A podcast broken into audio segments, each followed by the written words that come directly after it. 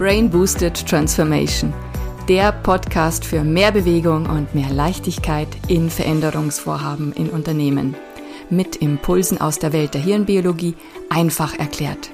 Von und mit Maria Radke, der Expertin für Transformationen.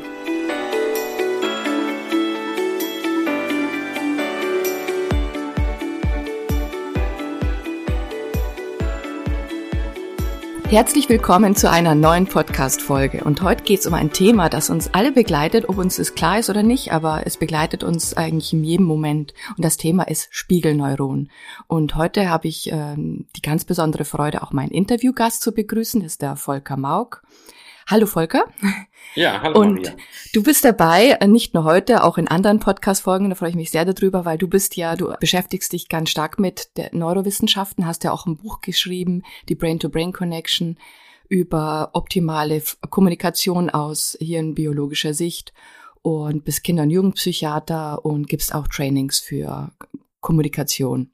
Mhm, genau. Mhm. Also ich freue mich da, dass wir uns in den Podcasts regelmäßig austauschen. Einmal ich mit meinen Beispielen, mit meiner Wahrnehmung, was in Unternehmenstransformation so passiert und ähm, dass, dass wir uns da abgleichen können, dass du da deine sehr fachliche Sicht auch mit reinbringst. Da wir haben ja schon einige äh, Diskussionen geführt und das ist immer recht spannend so. Und heute geht's um die Spiegelneuronen.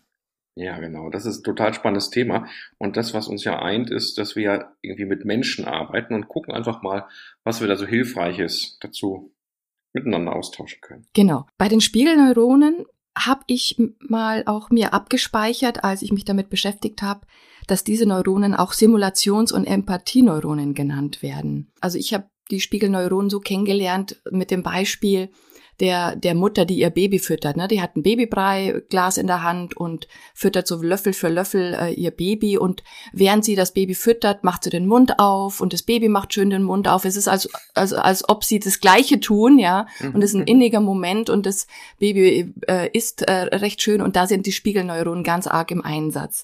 Kannst du Mhm. denn so aus fachlicher Sicht sagen, was passiert denn da an der Stelle?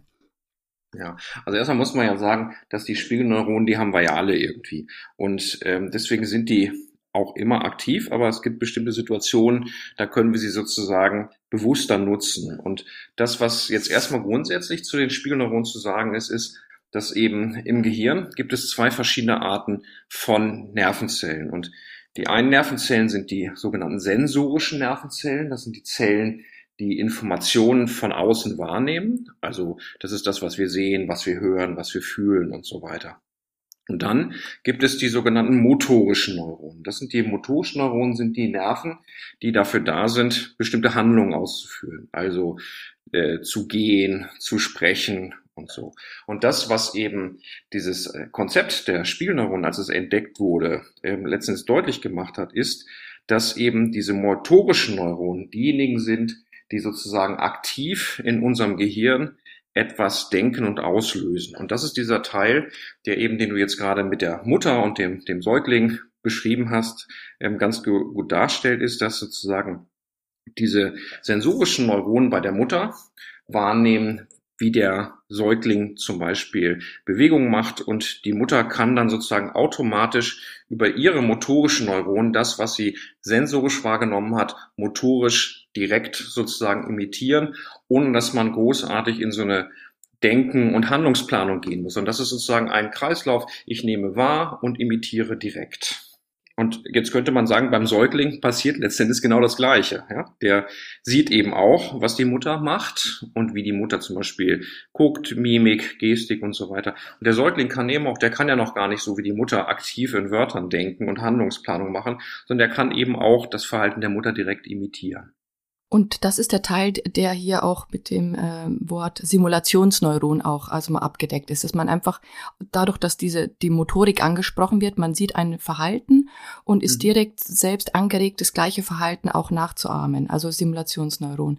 Und der Mhm. Teil der Emp Empathieneuron, das also das würde ich jetzt für mich so erklären, dass eine Grundempathie äh, erstmal vorhanden sein muss, dass man sich zugehörig fühlt, dass man sich sicher fühlt, ehe überhaupt eigentlich ähm, eine Nachahmung erfolgt. Also das sehe ich in der Wahrnehmung der Welt, wenn ich jetzt mal Menschen in, ihrem, in ihrer Interaktivität so beobachte, sehe ich das wirklich so als natürliche Grundvoraussetzung. Ja, also das Wichtige ist an der Stelle am Anfang hat man auch mal überlegt, ob es vielleicht Menschen gibt, die diese Empathiefähigkeit nicht haben und ob das daran liegt, dass die vielleicht gar keine Spiegelneuronen haben. Und so ist es aber nicht. Ähm, das Entscheidende ist an der Stelle, dass diese Spiegelneuronen nur in bestimmten Situationen funktionieren. Also wenn ich jetzt nochmal die Mutter nehme, die das Kind imitiert und das Kind imitiert die Mutter, dann findet dadurch schon auch ein Lernen statt. Das heißt sozusagen, die Mutter kann sich in das Kind einfühlen und lernt das Kind besser kennen. Das Kind lernt die Mutter besser kennen und lernt dadurch zum Beispiel auch das Essen kennen. Wenn die Mutter zum Beispiel bei dem Breilöffelchen, wenn wir das als Beispiel mal nehmen, die Mutter den Mund aufmacht und wenn der Löffel drin ist, macht die Mutter den Mund zu und sagt dann vielleicht auch noch, hm, dann ist es so, dass das Kind das direkt imitieren kann und dadurch zum Beispiel diesen Vorgang des äh, auf, Mund auf und äh, des äh, Mund zu und das von dem Löffel runternehmen und vielleicht hm, sogar noch imitieren kann oder lernen kann, dass das auch eben hm, ja lecker schmeckt, weil hm ist ein schönes Geräusch. Und ähm, das ist so, dass ähm, wenn Müttern es sozusagen gut geht und sie sich wohlfühlen im Kontakt mit ihrem Säugling und der Säugling sich wohlfühlt im Kontakt mit seiner Mutter, dann sind diese Spiegelneuronen automatisch aktiv.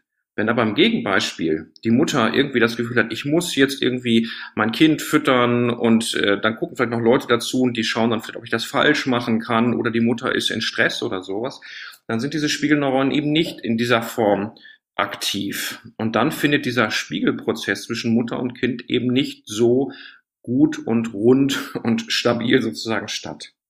Also Wohlfühlen ist dann tatsächlich die Voraussetzung dafür, dass diese Spiegelneuronen aktiv werden, dieses Modelllernen, dieses Simulieren auch überhaupt erst ermöglichen. Und wenn wir mhm. jetzt von diesem Beispiel mit der Mutter mal weggehen und jetzt in unsere Unternehmensrealität gehen, wo es um Veränderungsprojekte geht, ne? wie können mhm. wir jetzt dieses Wissen sinnvoll übertragen? Also es das heißt, wenn wir eine Veränderung anstreben, dann können wir die als Team, als äh, Gruppe gut ähm, äh, vollziehen, wenn wir uns insgesamt im Team, in der Gruppe wohlfühlen mhm. und wenn wir ein positives, veränderungsförderndes Verhalten an den Tag legen und gegenseitig lernen. Mhm. Und mh. ja, also äh, einmal kann man dazu sagen, dass wir häufig als denkende Menschen äh, viel zu viel Schwerpunkt beim Lernen auf das Begreifen sozusagen, das, das, das Verstehen legen. Das Verstehen ist natürlich auch wichtig, aber das ist ja nur die Ebene des, des sozusagen in Wörtern denken. Ja, und ähm, wenn es darum geht, dass wir gemeinsam Dinge machen wollen und auch gemeinsam Dinge ähm, entwickeln, verändern, lernen wollen, dann ist es so, dass wir eben einen Großteil unseres Lernens eben nicht über ich lese ein Buch oder höre einen Vortrag, sondern ein Großteil des Lernens findet eben einerseits über das Ausprobieren, selber ausprobieren statt, aber eben auch, und das ist eben gerade in Organisationen, Teams und so weiter wichtig, eben auch, dass wir voneinander lernen. Das heißt, dass der eine etwas macht und im Idealfall fühle ich mich wohl, bin dabei, kriege das mit, schaue mir das an und ich muss gar nicht richtig vom Kopf begreifen, was der da macht und was der anders macht, sondern einfach nur deswegen, weil ich zuschaue und merke, dass es funktioniert, kann das darüber direkt in mein Verhaltensrepertoire mit übergehen. Und dann ist es so, dass wir sozusagen an der Stelle das kognitive Lernen umgehen, sondern einfach nur sagen, dabei sein, sich wohlfühlen, miteinander etwas machen, führt schon dazu, dass bestimmte neue Verhaltensweisen auch auf den anderen sozusagen übergehen oder mitgelernt werden können. Mhm. Also ähm, das Wohlfühlen, also ich möchte jetzt den Begriff nochmal extra rausnehmen, weil ähm, Wohlfühlen ist leider hier und da ein bisschen so konnotiert mit, äh, wir machen etwas in Richtung Wellness, dass es uns be besser geht. Wir mhm. machen mhm. irgendwelche so mal kleinen Übungen und fühlen uns alle wohl, hat aber mhm. nichts mit Arbeit zu tun. Und das mhm. stimmt ja nicht. Das Wohlfühlen, was wir meinen, ist letztendlich ähm, eine Atmosphäre, die, die es eben schafft, dass diese Resonanz zwischen den Menschen passiert, dass man mhm, äh, mhm. sich miteinander identifiziert äh, in mhm, der Aufgabe, in dem, was sie bisher im Leben erlebt haben, dass man sich zugehörig fühlt. Das ist mhm. das mhm. Wohlfühlen, wie, wie ich es ähm, so mal definieren würde. Mhm. Und Wohlfühlen in dem Sinne, dass dass man eigentlich mit einem guten Gefühl einfach an sich an seine Aufgabe macht und äh, letztlich auch so im Flow ist. Genau. Vielleicht kann ich da sagen, Flow ist ja dann ein super Begriff, weil ich beschreibe in der Regel das Wohlfühlen als Abwesenheit von Dingen, die mich stressen, die mir Angst machen. Also, weil in Situationen, wo ich das Gefühl habe, ist, ich muss jetzt was anderes machen und ähm, wenn ich das nicht mache, dann befürchte ich, dass das und das passiert und so weiter. Das sind so Situationen, die eben diesen gemeinsamen Prozess verhindern können. Und das ist natürlich auch mal etwas sehr Subjektives. Das heißt, dieser Teil sozusagen des Wohlfühlens ist immer ein subjektiver, heißt aber objektiv Abwesenheit von Dingen, die mich irgendwie bedrohen oder beschäftigen, mir Sorgen machen, Angst machen und so weiter. Okay, also das heißt, wir sind miteinander in Resonanz und das geht, äh, das mhm. ist für Veränderungsprojekte immer dann gut, wenn ähm, na, erschwerende Faktoren abwesend sind ja, oder genau. hinderliche Faktoren abwesend sind. Genau. genau. Das hört sich immer so, äh, so einfach an, aber ist natürlich in der Realität nicht einfach umzusetzen. Aber es ist wichtig, das einfach auch sozusagen mit zu berücksichtigen. Und vielleicht noch dieser Teil, wenn ich von Wohlfühlen spreche oder gemeinsam etwas machen, mich wohlfühlen. Das ist ja gar nicht unbedingt, dass ich jetzt denke, ich fühle mich wohl, sondern häufig ist es so, dass wir merken, das läuft leicht. Wir machen etwas gemeinsam. Wir sind gemeinsam an einem Projekt dran, was uns gemeinsam Spaß macht, wo wir merken, wir kommen voran. Also das ist alles das, was ich so unter diesem Begriff Wohlfühlen zusammenfasse. Weil das Gegenteil halt wäre, ich arbeite mit den anderen nicht gerne zusammen, ich ärgere mich über die anderen oder äh, habe Angst, wenn ich nicht äh, mitmache, dass ich dann Ärger kriege oder irgendwie sowas. Das sind so die zwei Dinge, wie ich das dann differenzieren würde. Hm. Du hast ein, was Wichtiges gesagt. Also ähm, es läuft leicht. Also es läuft es läuft leicht. Lass uns das äh, gerne als Grunddefinition für diesen optimalen Zustand auch mal verwenden. Ja, dass ja. ich glaube, hm. damit kann jeder sehr gut arbeiten. Und ähm, du hast auch gesagt, letztendlich lernen wir dann eben nicht kognitiv, indem wir uns Dinge aneignen, anlesen, anhören, mhm. sondern wir hm lernen, indem wir uns das gegenseitig abgucken. Also indem wir mhm. etwas Neues machen, ein neues Verhalten ausprobieren, mhm. durchführen, Erfolge haben und uns das äh, gegenseitig abschauen, lernen wir das. Also mhm. das ist das Modelllernen. Mhm, genau. Und ähm, wie könnte wie könnten wir jetzt, da wir jetzt viel äh, besser Bescheid wissen über die Spiegelneuronen, was sie machen, wie können wir das denn eigentlich bewusst einsetzen? Mhm. Also die eine Sache ist, wenn man miteinander etwas Neues entwickelt, dann fragen wir gerne, erklär mir mal, wie das geht. Und dieses erklär mir mal, wie was geht, ist eigentlich, wenn man das jetzt nur über die, über die Nervenzellen, sozusagen über das Gehirn betrachtet, wäre eigentlich besser die Frage, zeig mir, wie du es tust. Ja? Und dieses zeig mir, wie du es tust, ist eben letzten Endes äh, das, wie dieses Konzept der Spielneuron überhaupt entdeckt wurde. Und zwar ist es so, dass man geschaut hat, was passiert bei Affen, wenn die zusehen, wie ein anderer Affe etwas kann, was sie noch nicht können. Und ähm, da ist es so, dass die Affen eben, die wollten halt, da ging es auch um irgendwie ein Zuckerstück, was irgendwie aus einer komplizierten Sache rauszuholen war. Und äh, wenn ein Affe dazu guckt und der möchte auch gerne diesen Zucker und er guckt dann da ganz neugierig, interessiert und so weiter zu und tut das eben sozusagen sehr, sehr aufmerksam. Also sozusagen, er schaut sich das sehr, sehr genau an, wie der andere Affe das macht und so weiter und er möchte das halt gerne. Und wenn er dann dieses, auch dieses, diese Aufgabe sozusagen bekommt, ist es so, dass der direkt das, was er sehr, sehr aufmerksam sich angeschaut hat, direkt nachmachen kann, weil dieses aufmerksam Zuschauen, das Wichtige ist dieses Aufmerksam, ja.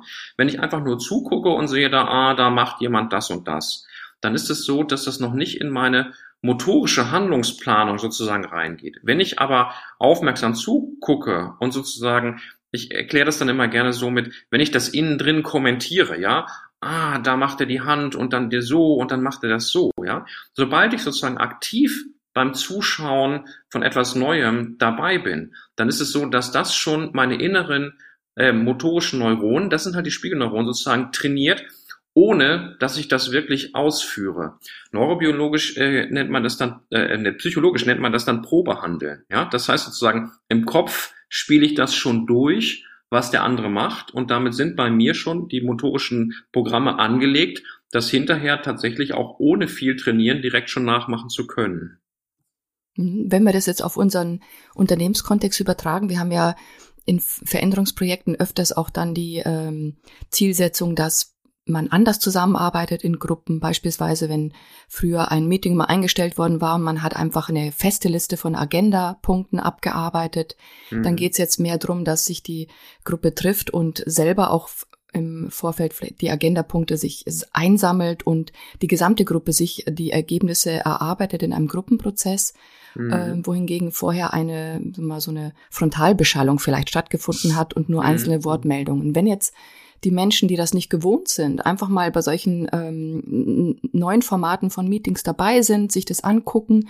Ach, guck mal, das ist ja interessant. So kann man das auch machen. Ach, guck mal. Und die Gruppe, die, die erarbeitet mhm. sich das in Teilgruppensitzungen mhm. selbst das Thema. Mhm.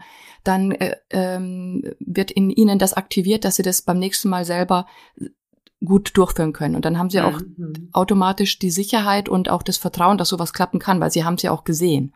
Mhm. Beispielsweise. Mhm. Ja, genau. Einen Teil kann ich vielleicht noch ergänzen. Sozusagen, wenn ich mir das von jemand anderem erklären lasse oder sozusagen der sagt, wie er das macht, ja, dann ist es so, dass ich da meine Spiegelneuronen auch in dem Sinne nutzen kann, ist, dass ich mich einmal selber in diese Situation reinversetze und gedanklich durchspiele, wie ich das machen würde, so wie der andere das erklärt hat. Weil immer dann, wenn ich sozusagen aktiv diesen Prozess, diesen Vorgang denke, also wie mache ich das irgendwie, äh, wie, welche Wörter sage ich, wie bewege ich meine Hand, wie äh, und so weiter, ist es so, dass ich sozusagen mich in diesem aktiven Übeprozess befinde, der eben dazu führt, dass in meinem Gehirn schon sozusagen dieses Muster angelegt wird, es tatsächlich auch machen zu können. Das heißt noch nicht, dass ich das tue, aber ich kann mich damit sozusagen viel aktiver reinfühlen in das, was der andere erzählt, als wenn ich es einfach nur über die Worte höre.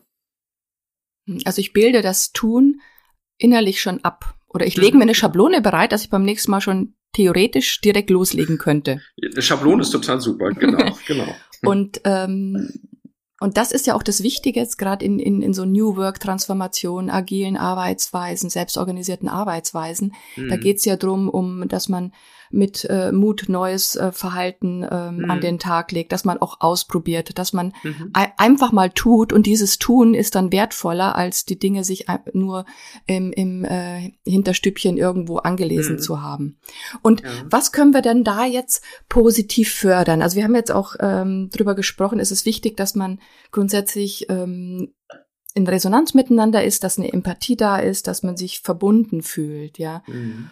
Und ähm, da merke ich, dass da ähm, vielleicht die Verbundenheit noch stärker hervorgeholt werden könnte mhm. oder, oder aktiviert werden könnte. Mhm. mhm. Zum Beispiel dadurch, dass, dass man viel mehr auch Geschichten erzählt, dass jeder sich viel mehr mitteilt, wie es einem jetzt mhm. gerade geht. Also vielleicht, ähm, das hat ja mal was mit Rahmenbedingungen zu tun. Wenn ich mich jetzt mal so reinversetze, irgend so ein Meeting, ähm, jetzt egal, ob man das jetzt online macht oder sich in echt trifft, man hat natürlich immer so eine Agenda mit irgendwelchen Punkten, die man gerne abhandeln möchte. Wenn man aber mit diesem Abhandeln der Punkte beginnt, ohne äh, schon vorher ein bisschen dafür gesorgt zu haben, dass jeder, ich sag mal gerne, im Raum angekommen ist, ja, sich im Raum angekommen fühlt, ist vielleicht sogar noch der bessere Begriff, dann ist es so, dass eben ähm, noch gar nicht alle sozusagen von ihrem Nervensystem vorbereitet sind, sich auf eine neue Idee zum Beispiel einzulassen, auf eine interessante Geschichte. Und deswegen kennt man das ja in Meetings häufig, dass am Anfang auch sowas äh, stattfindet wie so Joining, ja, also wir, wir erzählen erstmal so kurz ein bisschen. Und das ist eben immer etwas Hilfreiches in solchen Runden, irgendwie tatsächlich zu gucken. Also es soll natürlich nicht zu viel am, am Anfang lange geredet werden. Diese, diese Erfahrung machen wir ja auch. Aber diesen Teil tatsächlich, bevor wir zu den konkreten Punkten kommt, immer tatsächlich jeden erstmal ankommen lassen. Und das geht halt durchaus auch dadurch, dass man erstmal so Atmosphäre schafft, dass äh, jeder einmal kurz sagen kann, wo stehe ich gerade oder sowas. Also weil das einfach hilft an der Stelle, sich selber so in einem Zustand zu befinden, dass man dann auch in der Lage ist, sich auf etwas Neues einzulassen. Und diese neuen Dinge, ebenso wie du es gesagt hast, eben auch, sagen, wenn ich nur die Hard Facts präsentiere, dann bleiben die Hard Facts hängen. Aber das Ganze in ein bisschen eine Erzählung einzubauen, hilft eben tatsächlich, das besser sozusagen sich einfühlen zu können und dieses Verstehen, was der andere meint, hat eben tatsächlich in erster Linie was damit zu tun, sich reinfühlen zu können, was der andere meint. Ähm, also du sagst, dass man eben nicht dann nur die Hard Facts einfach präsentiert, sondern da, dass man die in eine Geschichte einbettet. Also mhm. dass man ähm, Beispielgeschichten erzählt, äh, so um das Thema, um das es geht. Mhm. Ähm, die Ausgangssituation vielleicht ein bisschen besser beleuchtet. Hm. Ähm, also wenn es um, wenn es hier um eine konkrete Herausforderung geht, aber ähm, oft hilft's ja auch schon mal wirklich bei diesem Joining, wie du es genannt hast, man hat dann äh, äh, öfters benutzt man in, in Unternehmen den Begriff Check-in. Ne? Das, du hast vom okay. Meeting mhm. am Anfang so einen Check-in-Prozess. Ähm, da geht es darum, dass man sich ja ähm, warm macht oder einfach miteinander mhm. verbindet. Und, aber mhm. genau um dieses Joining geht's in diesem Check-in-Prozess. Okay. Und ich glaube, ich finde es an der Stelle wichtig zu sagen, dass ähm, da gibt's unterschiedliche Möglichkeiten, die, dieses, diese Verbundenheit ähm, herzustellen. Und es muss nicht immer ausführlich und ausufernd sein. Und mhm. also stell dir mal vor, du hast an, am Tag sechs virtuelle Meetings und mhm. jedes mhm. dieser Meetings hat ein Standard-Check-in-Prozess. Also dann, dann mhm. ist irgendwann mal der sechste Check-in-Prozess ist dann etwas, was mein Meeting-Alltag stark belastet. Dann bin ich eben, dann, ja. dann ist es mhm. nämlich nicht mehr leicht, sondern dann ist es schwer. Aber genau mhm. deswegen betone ich das. Da gibt's also andere Möglichkeiten, dass man sich miteinander einschwingt und das sind so Mini- ähm, Möglichkeiten, ähm, selbst wenn man einfach wartet, bis alle Teilnehmer sich in den virtuellen Raum mhm. eingeschlossen haben oder angekommen sind, dass man sich eben unterhält, na, wie ist das Wetter? Was siehst du gerade, wenn du, mhm. wenn du aus dem Fenster guckst? Und wie geht's mhm. deinem Hund? Ich habe gehört, der hat, der hat ja letztens ein, ja, genau. äh, eine, eine Verletzung oder wie auch immer. Ne? Also da geht's drum, dass man da, gerade wenn man solche Gruppenprozesse begleitet, wenn man Scrum Master ist oder Agile Coach, mhm. also wenn man sowas äh, begleitet, dass man da recht flexibel und locker bleibt in der Auswahl der Möglichkeiten, wie man mhm. dieses mhm. Joining ähm, also unterstützt und äh, herbeiführt. Ja, ja. Also man kann letztendlich kann man darauf vertrauen, dass aus der Gruppe heraus sehr viel von selber passiert. Mhm. mhm. Aber mhm. man kann beispielsweise bewusst die Dinge ähm, aktivieren oder einfach schüren. Ne? Und mhm. insbesondere, wenn wir gesagt haben, Geschichten erzählen, wo, wo man sich miteinander identifiziert. Mhm. ähm, Erfolgsgeschichten, wenn man zum Beispiel etwas Neues gemacht hat und hat einen Erfolg erzielt oder aber auch wenn es nicht geklappt hat. Es ist ja auch eine, eine gute Geschichte, wo man sich identifizieren kann, dass man was ausprobiert hat, hat nicht geklappt und nur je, nicht jeder teilt sich gerne mit. Und da kann ich als ähm, Hinweis dem einen oder anderen auch mit ans Herz legen. Es gibt ja diese neuen ähm, Gruppenformate, wie zum Beispiel Liberating Structures. Das ist ja eine Bibliothek von Mini-Formaten für Gruppen, die sich selbst ähm, Lösungen erarbeiten für Fragestellungen. Und die sind so darauf ausgelegt, dass man, dass man ähm, auch in Kleingruppen arbeitet, so dass auch die stilleren Menschen gerne ihre Geschichte erzählen, ohne dass sie sich ähm, äh, bloßgestellt fühlen, weil sie jetzt plötzlich einer riesen äh, Zuhörerschaft etwas erzählen müssen. Also und über diese mhm. Formate schaffen wir es, dass auch Menschen ihre Geschichten äh, teilen, dass man eine Resonanz erst in den kleinen Teilgruppen und dann in der Gesamtzuhörerschaft äh, viel stärker ähm, herbeiführen kann. Mhm. Also das finde ich super, dass du das nochmal so mit reingebracht hast, weil ähm, das, das Ziel ist ja letztendlich, miteinander in Verbindung zu treten. Und tatsächlich gibt es Leute, die, äh, denen ist es hilfreich, mit den anderen in Verbindung zu treten, indem sie kurz auch was von sich erzählen können, aber die Leute äh, können auch zuhören und sind verbunden. Also deswegen tatsächlich irgendwie ähm, sozusagen erstmal eine gemeinsame Erzählung finden oder, oder sowas. Ne? Das ist ja bei den Dingen, die du gerade so beschrieben hast, einfach mit dabei. Also dieses sozusagen, was mache ich am Anfang, damit wir kurz etwas machen, damit wir miteinander sozusagen einen Raum teilen oder gedanklich alle zusammenkommen oder so. Mhm. Und jetzt vielleicht, lass uns vielleicht mal drüber sprechen, wie kann denn das Konzept der Spiegelneuronen und sogar im Weg stehen? Ich denke mir letztendlich, ist, die Spiegelneuronen, die leben ja davon, dass man, dass man sich verbunden fühlt und dass man sich auch Verhalten abguckt, ja. Und jetzt mhm. im schlimmsten Fall kann es ja dazu führen, dass wenn eine Gruppe recht desillusioniert ist und ähm, mhm. nicht sehr hoffnungsvoll ist, was so die, die, das Veränderungsvorhaben angeht, mhm. dann kann es sich ja sehr stark auch darin verbunden fühlen, dass man nicht an die Idee glaubt, dass mhm. man sagt, das wird doch eh nicht klappen, ähm, das hat doch noch nie geklappt, ne? dass man sich gegenseitig in, in dem eigentlich ne negativen Kur Kurs bestärkt. Das könnte doch theoretisch auch sein. Ja, also das ist ja letztens ein Teil, wo man dann sagt, innerhalb einer größeren Gruppe gibt es eine kleine Gruppe, die sich eine andere Geschichte erzählt. Und ähm, wenn diese Geschichten nachher nichts mehr miteinander zu tun haben, dann kann das ja tatsächlich destruktiv sein. Gleichzeitig ist es so, dass eben manchmal in kleinen Gruppen auch dann etwas entsteht, was vielleicht für die große Gruppe wieder hilfreich sein könnte. Also das Entscheidende ist, wie, wie ähm, kriegt man das sozusagen hin, da eine Verbindung zu halten, um regelmäßig auch eine Überprüfung zu haben, hat denn das noch etwas mit dem großen Gemeinsamen zu tun oder ist es eben tatsächlich dem großen Gemeinsamen dann sozusagen störend? Und deswegen ist auch da einfach wichtig, immer zu wissen, was passiert denn da eigentlich und immer wieder zu gucken, wie kriegen wir das hin, sozusagen aus dem, aus den kleineren Gruppen wieder, immer wieder sozusagen das Zusammenführen zum großen Ganzen zu machen. Also ich spreche jetzt wieder für diejenigen, die in der Rolle der des Begleitenden sind, ja, von solchen mhm. Gruppen. Also mhm. ich glaube, das Wichtigste an der Stelle ist eben, wenn, wenn es kleine Gruppen gibt, die sich eben die andere Geschichte erzählen, also die Geschichte von dem Nichterfolg oder dass es eben mhm. nicht klappt, ne, äh, was destruktiv sein kann, dass, dass man erstmal überhaupt erkennt, dass, dass diese Gruppe durchaus eingeschworen sein kann aufgrund dieser Spiegelneuronen, aufgrund dieser Resonanz, mhm. die sie gemeinsam verspüren. Mhm. Mhm. Und dass es da äh, kontraproduktiv wäre, sich hinzustellen und zu sagen, ihr erzählt euch die falsche Geschichte, ne? Uff, genau. So.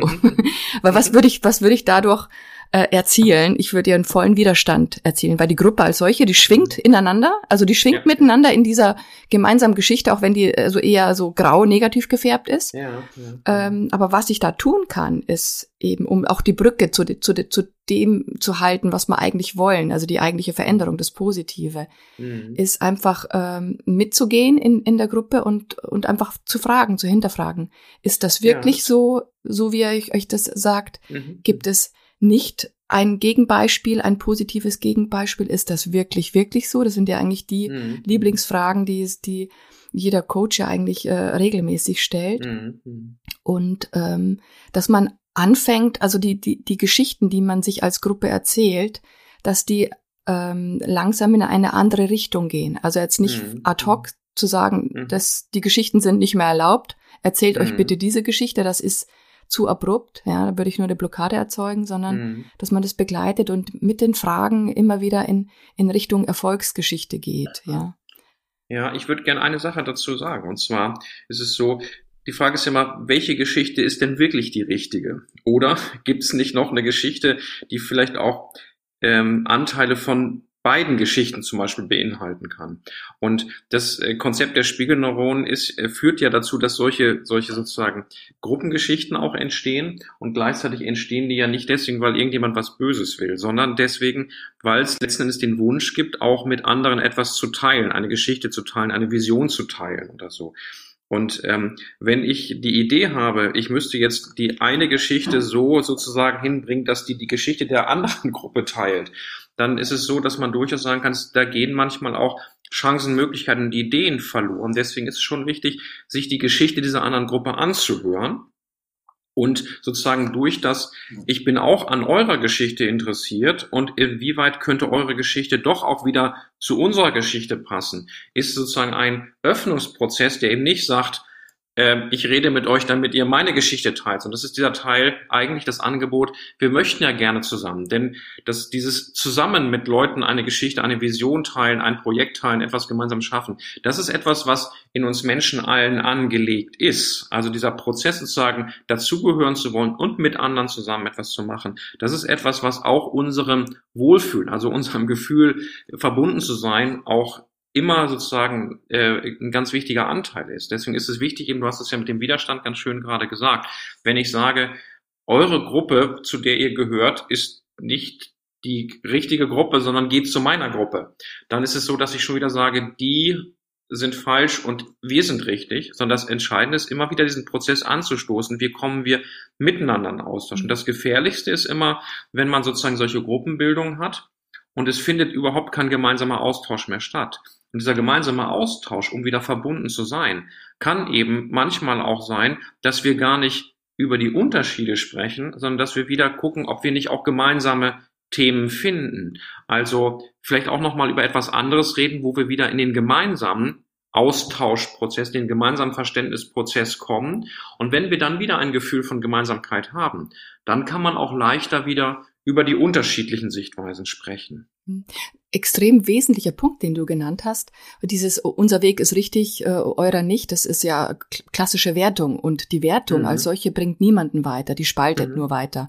Mhm. Und mhm. gerade in Transformation geht's ja drum, dass man keine Lager hat, keine Silobildung. Ne? Und jetzt kann's aber, mhm. und es gibt ja aber auch einen Grund, warum sich die Gruppen die Geschichte erzählen, die sie sich erzählen. Das hat ja eine Historie, ja. Mhm. Und um die Silos immer aufzulösen, braucht es wirklich das Gemeinsame, so wie du es auch gesagt hast. Also, dass man gemeinsam ins Gespräch kommt und dass jeder den Raum hat, eben ähm, zu, zu erzählen, was einen treibt, was einen prägt und dass man da in mhm. Austausch kommt und gemeinsam eben einen neuen Weg, eine gemeinsame Lösung in Richtung mhm. neues, positives Zukunftsbild findet. Mhm, mhm. Also an der Stelle finde ich es aber wichtig, dass sich jeder Einzelne drüber klar wird, also dass die Spiegelneuronen da am Arbeiten sind mhm. und dass jeder sich eigentlich fragt, was, was tue ich denn? Welche Geschichte erzähle ich mir oder auch den anderen? Was tue ich mhm. denn? Und wenn jemand anders auf mich guckte und das als Modell lernen, also für sich verwenden will, welche, was, mhm. was vermittle ich dem? Also insbesondere jetzt Führungskräfte, ne? Über mhm. dieses Spiegelneuronkonzept und äh, die, die, das empathische Vorgehen kann ich ja so viel erreichen. Ich kann ja vorleben, wo ich hin will. Und mhm. äh, wenn mhm. ich gut mit meinen Mitarbeitern in Kontakt stehe, die Resonanz mhm. da ist, dann werden die mir automatisch folgen. Also oder mhm. nicht folgen im Sinne von Schäfchen, sondern sie werden sich äh, sie werden angesteckt sein von der guten Idee, von der guten mhm. äh, Kraft, die dahinter st äh, steht. Und dann wird man mhm. gemeinsam in die Richtung laufen wollen. Also je, jede Führungskraft, also nicht nur Führungskraft, aber ähm, insbesondere Führungskraft hat dieses, diese Möglichkeit, ähm, das als Vorbild zu, zu agieren und da auch die, das Spiegelneuron-Konzept für sich zu nutzen. Mhm. Und also positiv zu nutzen. Und aber auch zu verstehen, wenn jetzt äh, Gruppen sich negative Geschichten zu erzählen, also das Verständnis dafür überhaupt mal ähm, auch aufzubringen, dass, dass es eben so ist, wie es ist und dann nachzuvollziehen, warum ist es denn so und dann aber auch Schritt für Schritt anfangen, eine neue Geschichte, mhm. ähm, einen neuen Weg zu beschreiten, eine neue Geschichte zu erzählen. Mhm. Ich hätte da noch eine Sache äh, dazu zu tun. Und zwar, ähm, wenn es darum geht, was kann man für sich selber machen? Was kann man selber merken, dass da gerade die eigenen Spiegelneuronen gerade nicht so richtig mitschwingen? Ist immer, wenn wir anfangen, digital zu denken. Also digital bezeichne ich immer, wenn es darum geht, es gibt nur zwei Möglichkeiten, an und aus oder richtig oder falsch. Ja? Und immer dann, wenn ich den Gedanken habe, ich habe die richtige Geschichte und die anderen haben die falsche Geschichte, dann ist schon Spiegelneuronenblockade da. Dann ist hilfreich, an alternativen Gedanken zu denken. Und zwar, vielleicht habe ich recht, vielleicht haben die anderen auch recht. Oder vielleicht gibt es eine gemeinsame, ganz andere, bessere Lösung. Also sozusagen, sobald ich merke, ich glaube, also ich habe Recht und der andere, jetzt sage ich schon, ich glaube. Ne? Wir glauben ja, Recht zu haben. Ja? Aber immer dann, wenn ich denke, ich habe Recht und der andere hat nicht Recht, dann ist es so, dass ich damit meine Fähigkeit meiner Spiegelneuronen schon direkt blockiere, mich in diesen gemeinsamen Prozess zu begeben. Deswegen ist der alternative Gedanke wäre eher, vielleicht habe ich recht, vielleicht aber auch der andere. Das ist der Türöffner in einen gemeinsamen Weg. Und mhm, ich finde, genau. das, das ist jetzt ein ganz hilfreicher Hinweis, den sich eigentlich jeder vornehmen kann. Immer dann, wenn man da sitzt und oder steht und denkt, ähm, entweder oder, hopp oder top, schwarz oder weiß, ja, mhm, mhm. dann stehe ich schon vor einer geschlossenen Tür. Mhm. Ja, und die kann man sich eben aufmachen, indem man sagt, ja, vielleicht hat der andere recht, aber auch ich und vielleicht gibt's noch mal eine andere Sicht. Und dann geht's aber in dem Fall geht's immer weiter und das ist ja das, was wir wollen. Wir wollen ja auch gemeinsam weiterkommen. Und also insofern finde ich das an also insofern finde ich das einen schönen, schönen Schlusssatz, einen äh, schönen Schlussappell an alle. Überlegt euch, wie ihr agiert, welche Geschichte ihr euch äh, erzählt und äh, achtet mal drauf, wie, wie oft ihr vielleicht an der Stelle seid. Hm, ich habe aber recht und der andere vielleicht nicht. Und dann ist, das ist der magische Moment. Da kann man dann die Türen öffnen in den, in den gemeinsamen Weg. Mhm. Ja, Volker, vielen Dank. Ich, ähm, das war ein schöner Auftakt für das Thema Spiegelneuronen. Also das Thema ist ja geeignet, da äh, lange, lange drüber zu erzählen und auch viele Beispiele auch ähm, zu finden, wie man das sehr gut nutzen kann. Also ich freue mich auf unsere weiteren Folgen. Ich darf an der Stelle auch nochmal hinweisen auf die Show Notes und auch auf die Bibliothek liberatingstructures.de, wo diese ganzen Gruppenformate auch zu finden sind. Und ähm, ich denke, wir werden uns nicht das letzte Mal mit dem Thema Spiegelneuron beschäftigt haben. Ich, ich danke dir ganz herzlich, Volker, und äh, bis zum nächsten Mal. Dank euch auch fürs Zuhören und ähm, vergesst nicht, den Kanal zu abonnieren.